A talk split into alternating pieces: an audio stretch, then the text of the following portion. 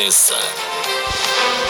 Jornal da Princesa. De segunda a sexta, às oito da manhã. Democracia e Direitos Humanos. Extensão em Jornalismo. Da Universidade Estadual de Ponta Grossa. Na parceria com a Rádio Comunitária Princesa.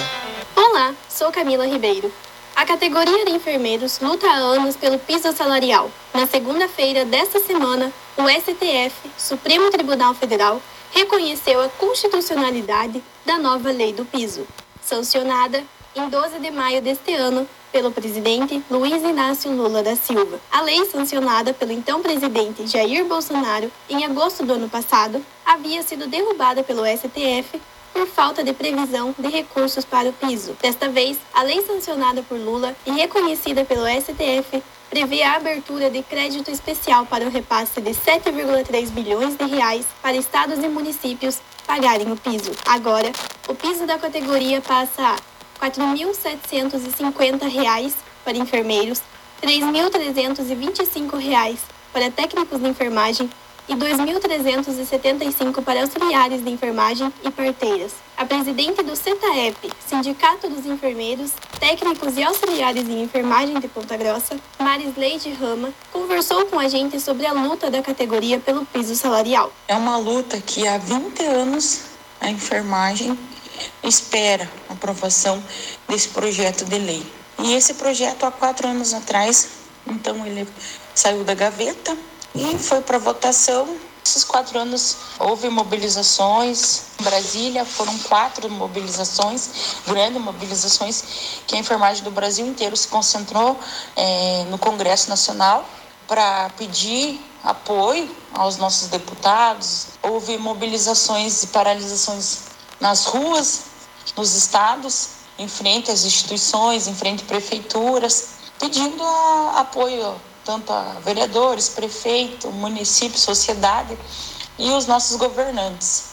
Então, a enfermagem espera há 20 anos um piso salarial digno e há quatro anos a gente está na luta de que esse piso salarial aconteça. Para gente que, que está aí na enfermagem há muitos anos, ganhando pouco mais que um salário mínimo, e muitos ganham um salário mínimo e muitos ganham menos que salário mínimo, esse piso salarial é o nosso reconhecimento e a nossa dignidade salarial. Marisleide ainda fala sobre as diferenças entre o projeto de lei inicial do piso salarial e a lei que entrou em vigor. Dentro dessa aprovação do piso, do projeto de lei, não entrou horas de trabalho e não entrou a regionalização era o piso salarial de 3,327 para o técnico de enfermagem, de 4,700 para o enfermeiro e não tinha atrelado as horas. Porém, o STF barrou o piso salarial da enfermagem na primeira vez, no ano passado, pedindo as fontes de custeio.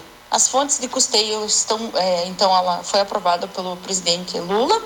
Agora, é, as fontes de custeio, ela não mexe no orçamento do dinheiro do Ministério da Saúde, então é um, uma verba que vai vir fora.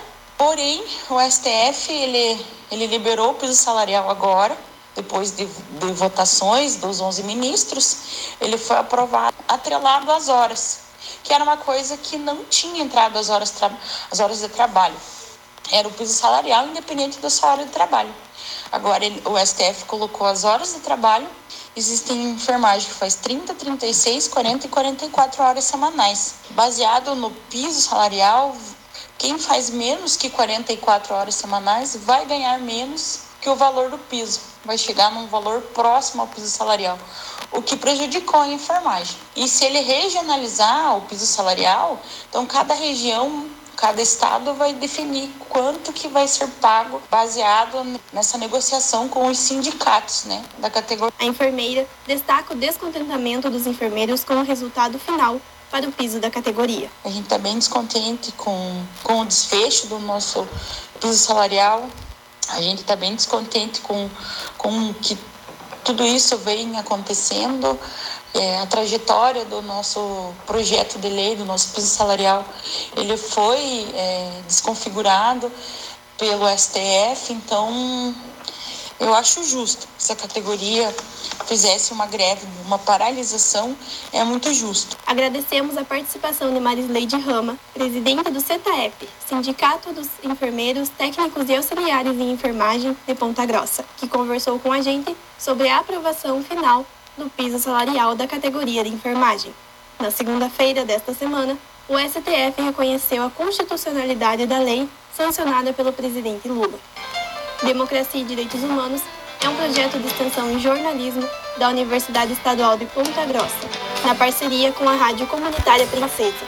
Produção, locução e edição, Camila Ribeiro. Professora responsável, Hebe Gonçalves. Atenção radiocons de todo o Paraná para o top de 5